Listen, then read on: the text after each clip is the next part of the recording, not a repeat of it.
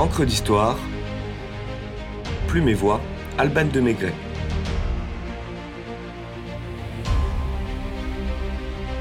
La duchesse de Berry, itinéraire d'une héroïne romantique.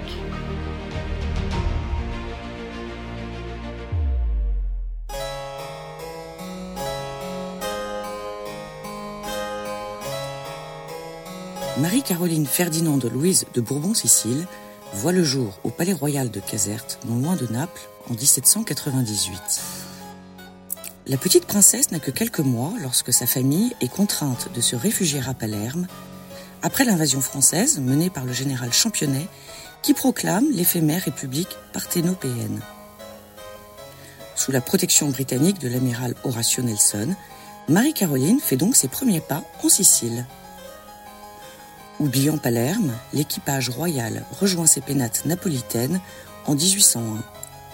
Cependant, les guerres napoléoniennes, menant à la prise du royaume de Naples par le général d'Empire André Masséna, obligent à nouveau la famille à quitter la terre du Vésuve pour celle de l'Etna.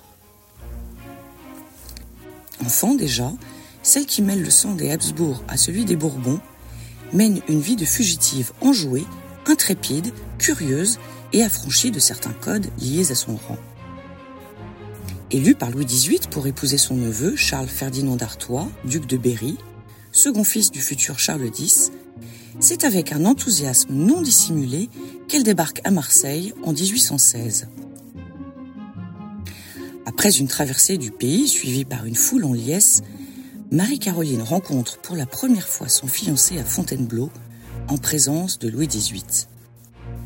La jeune fille s'élance sur le tapis rouge et se jette aux pieds du roi, entorse au protocole qui séduit son futur mari et lui fait dire ⁇ Je sens que je l'aimerai ⁇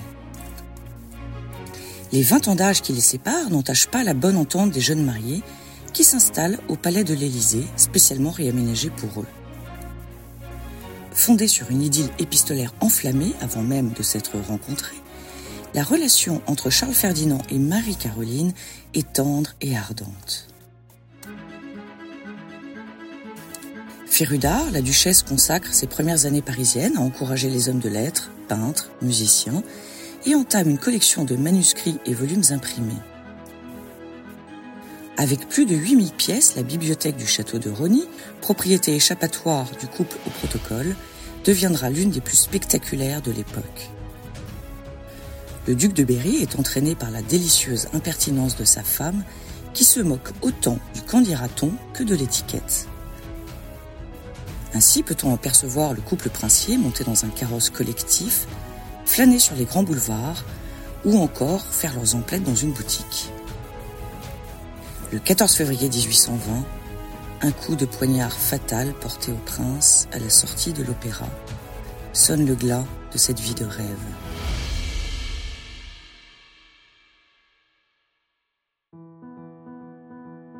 Louis-Pierre Louvel, bonapartiste fanatique, espérait par ce geste supprimer un prétendant au trône de la branche aînée des Bourbons, alors père d'une seule fille unique.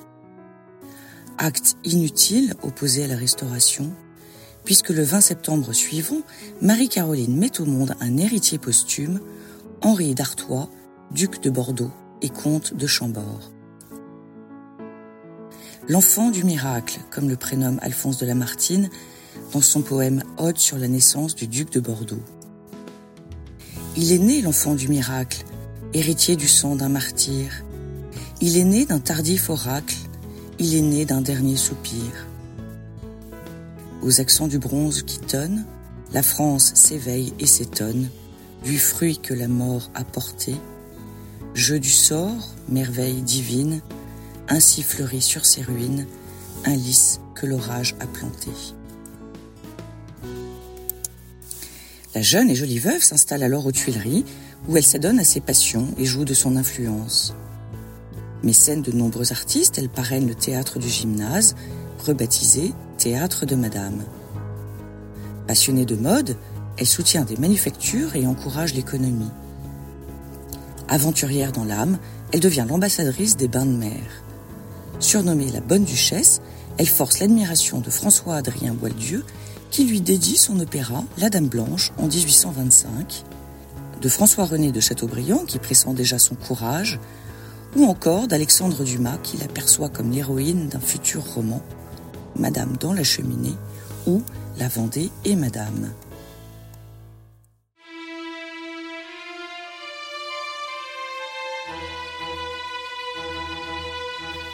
Juillet 1830 arrive, et avec lui les Trois Glorieuses. Les sanglantes barricades mettent Paris à feu et à sang, et poussent Charles X et sa cour à s'exiler en Angleterre. Dès lors, Marie-Caroline n'a qu'une idée en tête, faire valoir la légitimité de son fils au trône de France pour remplacer Louis-Philippe d'Orléans, lieutenant général de France, hâtivement nommé roi des Français et auteur de l'expulsion des Bourbons elle se rêve régente d'un futur Henri V. La duchesse participe donc activement à un programme de restauration des Bourbons, ainsi défini par Ferdinand de Berthier de Sauvigny. Les idées les plus larges, les plus libérales, les plus favorables au peuple et en même temps les plus conformes à la gloire et à la grandeur de la France en faisaient la base.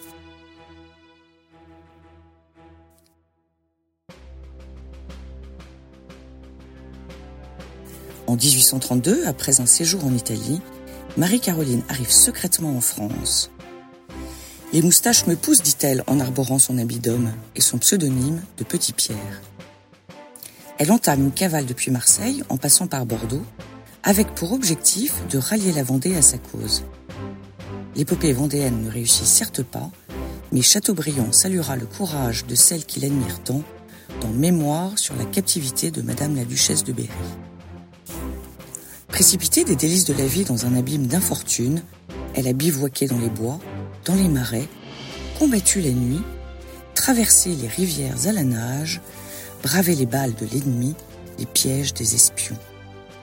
Il conclut par cette phrase célèbre, devenue la devise des légitimistes, Madame, votre fils est mon roi. La fugitive putschiste se trouve près de Nantes lorsqu'elle est trahie, puis traquée par la gendarmerie d'Adolphe Thiers, après une nuit cachée derrière une plaque de cheminée. Sur ordre de Louis-Philippe, la belle insoumise est emprisonnée à la citadelle de Blaye, sous la surveillance du général Bugeaud. En mai 1833, à la stupéfaction générale, celle qui a toujours bousculé les convenances y accouche d'une petite fille. Mais qui est le Père s'indigne-t-on? Après l'enfant du miracle, voici l'enfant de la honte. La bonne duchesse annonce s'être mariée secrètement en Italie à Hector Lucchesi duc della Grazia. La paternité de ce noble Italien ne semble pourtant pas convaincre l'esprit collectif et chacun y va de son pronostic.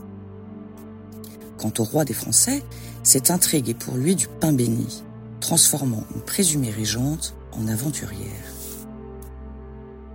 La captive, malgré la cruauté de sa condition, conserve sa détermination et sa dignité, comme l'exprime un extrait d'une lettre à sa sœur et son fils. Vous savez comment un homme qui me devait plus que la vie a trafiqué de ma liberté. Ah, sans doute celui qui vend son souverain est infâme. Mais que penser de celui qui l'achète? Je dois éloigner ces pensées de rancune et me souvenir que Ferdinand, à son lit de mort, demandait grâce pour l'homme. Une conscience sans reproche, une soumission au décret de la Providence, une espérance vive et qui vit dans mon cœur comme un feu qu'on ne peut éteindre, un souvenir du courage que vous, ma sœur, avez montré dans la tour du temple, le sang de Marie-Thérèse qui coule dans mes veines comme dans les vôtres. Tout cela fait que je ne suis point abattue et que je dors sur mon lit de prison aussi bien que nos parents peuvent dormir aux Tuileries. Aimez aussi et avant tout cette chère France où j'aime mieux souffrir que d'être heureuse ailleurs. Soyez donc forts contre l'adversité et croyez que, Dieu aidant, je vous donnerai toujours l'exemple de la résignation, de la force et de l'espérance.